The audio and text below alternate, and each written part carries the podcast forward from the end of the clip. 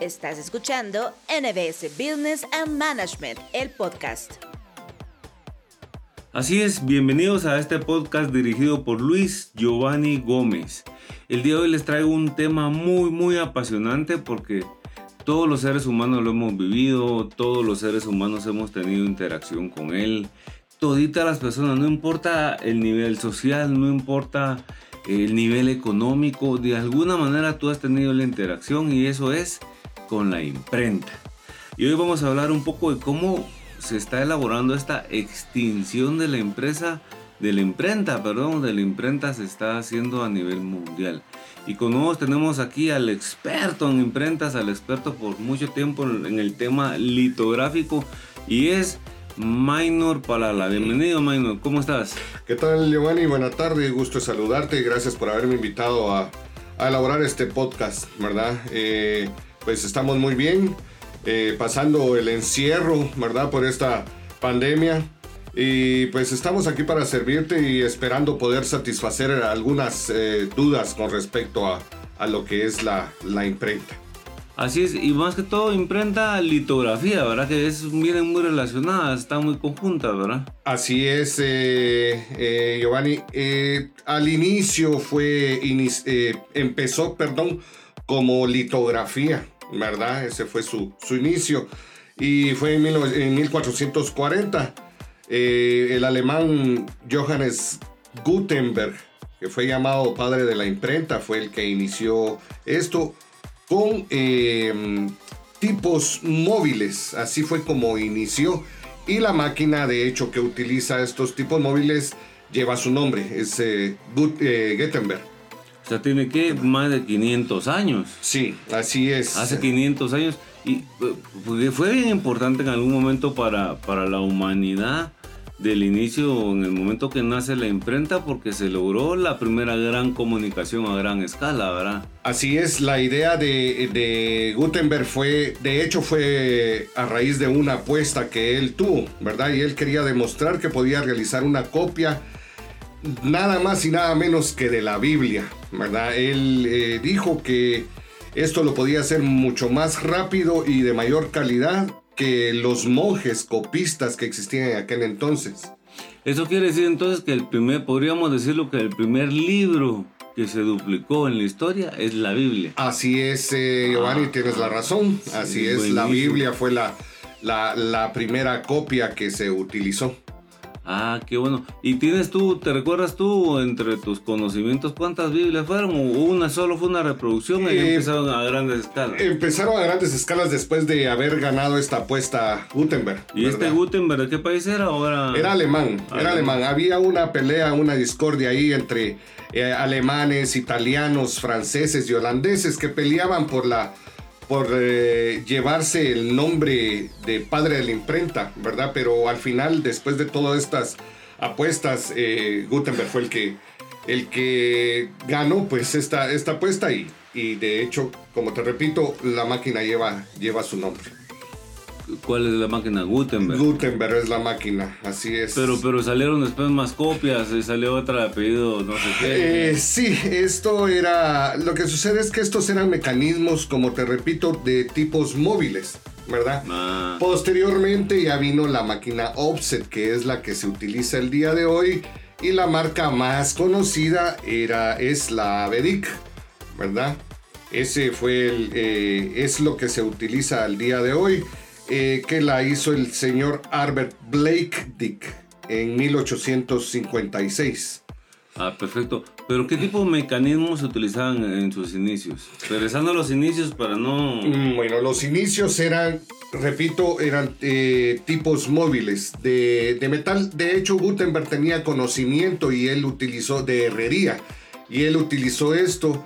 Es eh, um, un poco complicado eh, me gustaría mucho, pues tal vez en otra oportunidad, un video o algo. Eh, es un cuadro llamado Rama, donde se colocaban los tipos, ¿verdad? Letra por letra. Gutenberg se, especializó, hizo un abecedario y repeticiones de, cada letra para ir formando eh, palabras. Podríamos decir así como, por ejemplo, si yo estoy usando Word, voy a escribir, por ejemplo, y quiero usar Italic, me voy a Italic y Italic tiene por decir el tipo de letra que se va a utilizar, etcétera. Así etcétera. es. En aquel entonces solo se utilizaba el, por ponerte un nombre, el Arial. El Arial. No había mucho tipo de letra como el como al día de Pero, hoy. pero se puede cambiar. Y había tipos, o sea, había Arial, pero diferentes tamaños. o eran- Sí, diferentes tamaños. Sí, sí.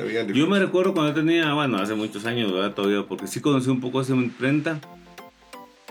Eh, yo traje una librería muy reconocida de Guatemala y se ponía letra por letra. Si queríamos poner, por ejemplo, el nombre Minor Palala, se ponía la M, Peligrea y así, ¿verdad? En el cuadro se iba agregando en ese mismo cuadro que tú dices, que viene siendo como, como decir eh, un cuadro de, de estos de, de Legos. Puede ser un cuadro de Legos en el cual tú vas poniendo letra por letra, vas armando tus letras.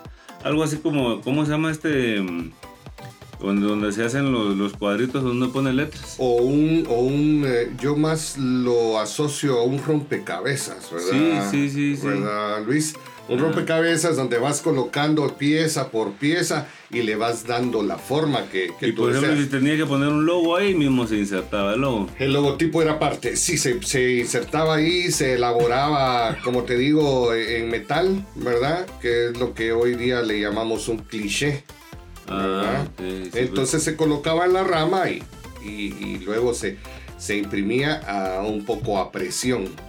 Sí, sí, sí, me recuerdo ya con un rodillo que se pasaba encima de las, de las, de las letras. que ¿verdad? le daba tinta. Entonces mira, le dabas lenta a la letra, la letra ya presionaba sobre el papel y ya salía lo que uno quería. Así es. Imagínate así hacer la Biblia en ese entonces.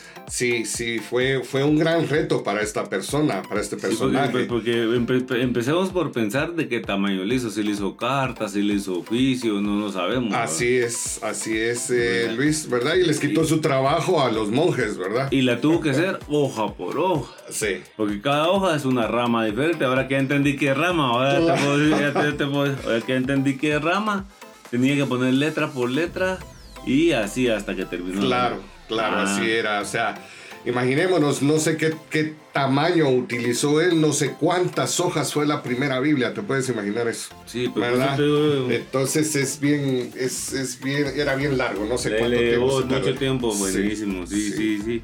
Pero, eh, qué interesante. ¿Y tú desde cuándo, desde cuándo trabajas en, en este tema de la imprenta o, o trabajaste? Porque me imagino que ahorita ya es un tema que vamos a hablar más adelante, pero la imprenta ya es una extinción, ¿verdad? Claro, sí, así es, así es. Eh, pues yo inicié en el año 2000, hace 20 años, ¿verdad? Eh, si me permites, te voy a contar un poquito eh, de mi historia. Eh, yo trabajaba para, para el Estado en Guatemala, renuncié y posteriormente un amigo me, me dijo que si lo podía ayudar. Y precisamente él iniciaba con una imprenta. Y yo, yo me inicié como vendedor.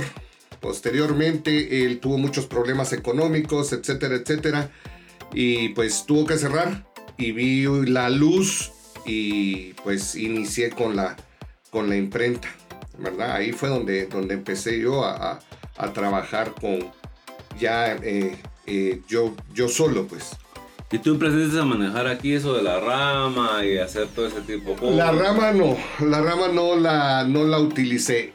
Hay máquinas, la conozco, de hecho aún se utilizan para numerar. Por ejemplo, tú elaboras una factura y a la Heidelberg utiliza la, la numeración, ¿verdad? Con esas Sí, numeras. y aquí eso- hay una numeradora y aparte está... Pero fíjate que yo me recuerdo muy bien, ahorita que estás hablando de este tipo de cosas, para dar un buen ejemplo para los que nos están escuchando, eh, bueno, los que se acuerdan, ¿verdad? Pero porque, por ejemplo, eh, la máquina de escribir traía un montón de letritas. Y esas letritas en cuadraditos son específicamente las que se utilizan para hacer la rama, ¿verdad? Así es, así Es es, esos son los tipos. Esos son los tipos, ¿verdad?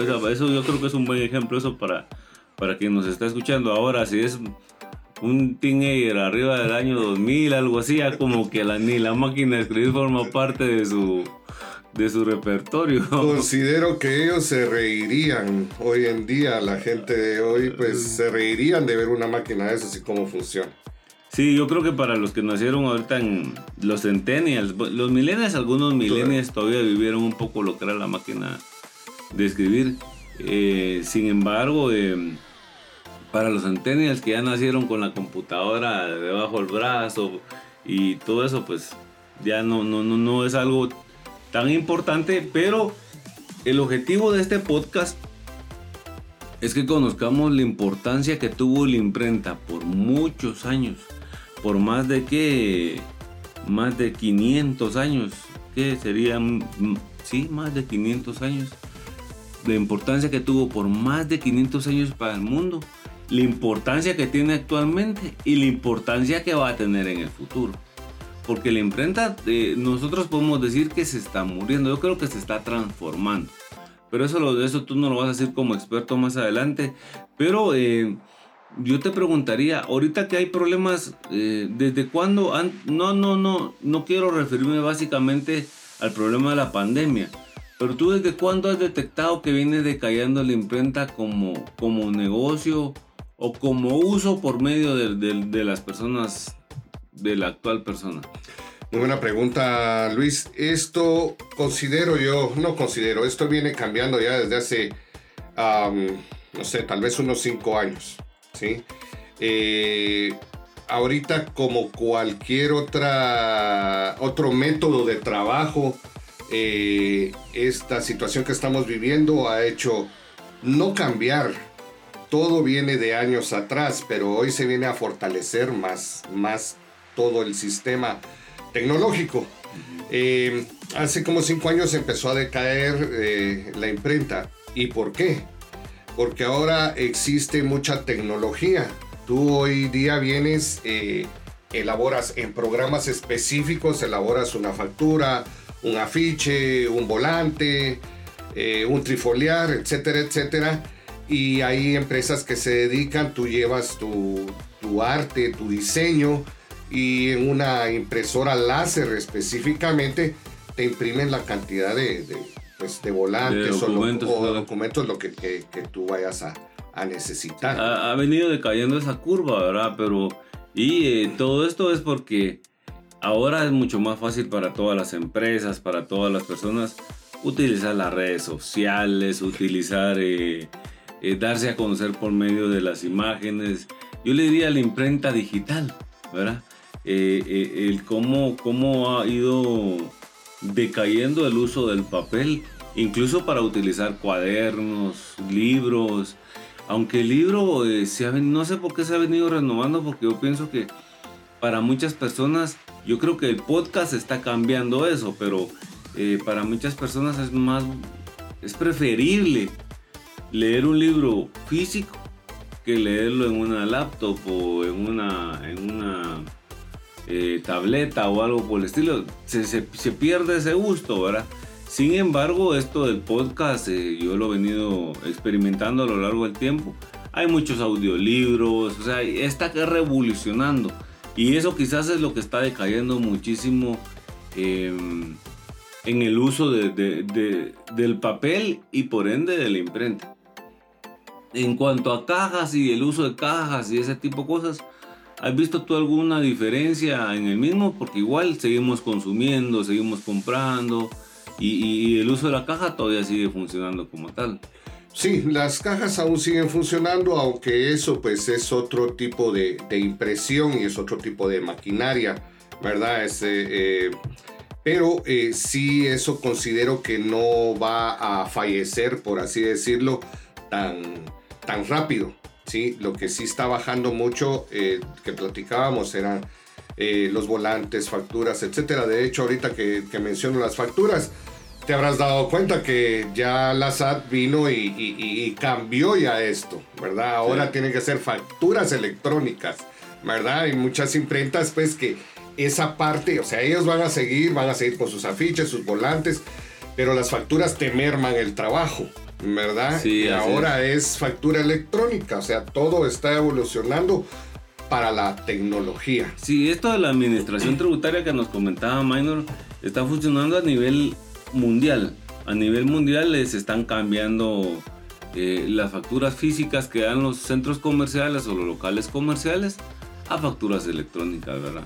Y eso trae muchos más beneficios para tu empresa, para la empresa de, de cierta persona, porque esta factura electrónica también lleva algo escondido y no lo que lleva escondido no es que sean tanto que sea electrónica o que no lo sea, sino que lo que lleva escondido es que tanto la administración tributaria va a empezar a controlar tus gustos, tus usos, qué compras, qué no compras, dónde lo compras, en qué lugar te, mueves, etcétera, etcétera. Como a nivel comercial cada una de las empresas va a empezar a, a conocer qué cliente le compró más, va a empezar a utilizar todas las famosas TICs o, estas herramientas de bases de datos las va a empezar a utilizar la administración tributaria, los comercios, etcétera, etcétera.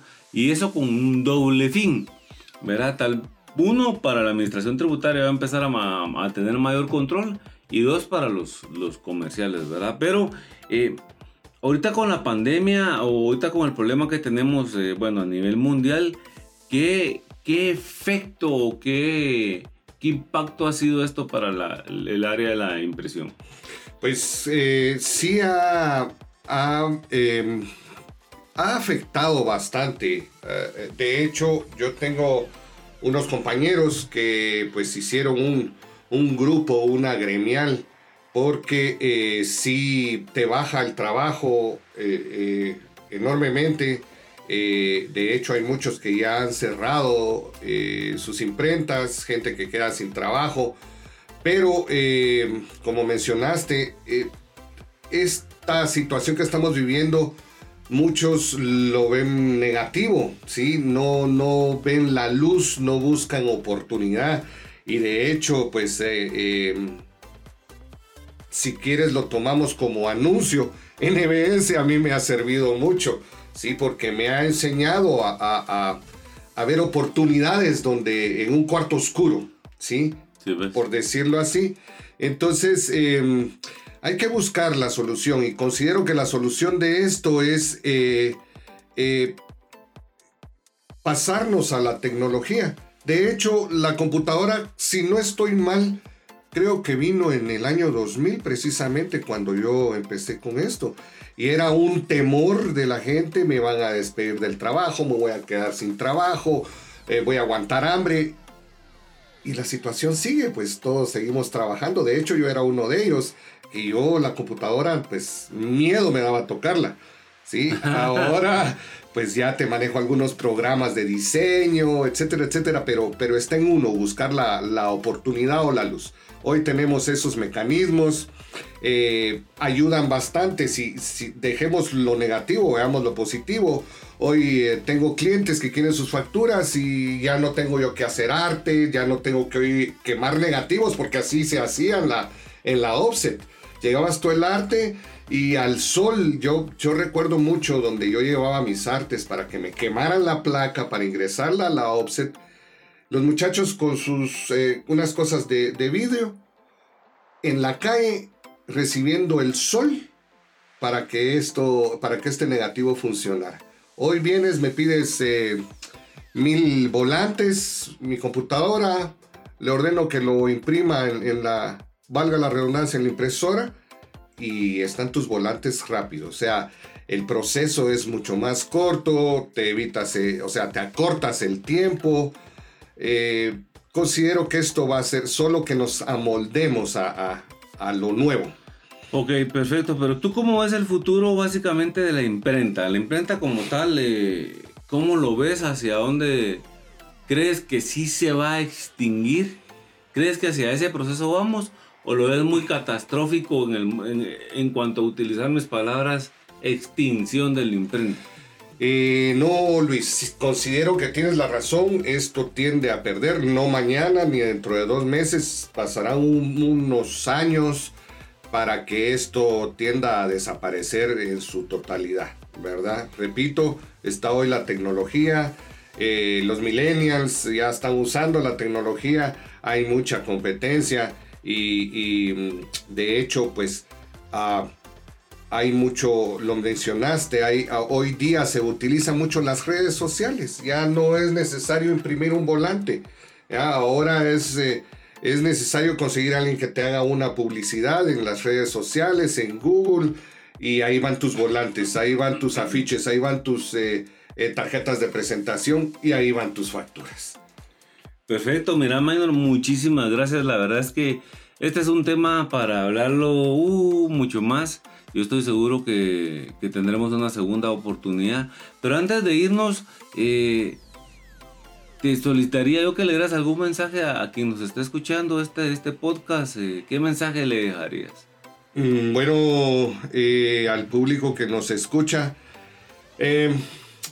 el consejo que yo les puedo dar es que sigamos adelante, que busquemos la luz, oportunidades hay, hay muchas oportunidades, pero hay que, hay que buscarlas y al encontrarlas hay que tomarlas. ¿sí? Eh, el hecho de que específicamente en este campo de la imprenta eh, vaya a desaparecer a futuro, repito, hoy está la tecnología y hay redes sociales y podemos simple y sencillamente, en lugar de utilizar una, una Heidelberg o Gutenberg, vamos a utilizar hoy día una PC, una manzanita o un iPod, o, pues, es, el cambio nada más, es, ah, un cambio de, de maquinaria. Ya sabes, aquí puedes visitar NBS Business and Management o nos puedes encontrar en nbs.es. Para nosotros ha sido un gusto estar con ustedes y nos vemos en un próximo podcast. Saludos.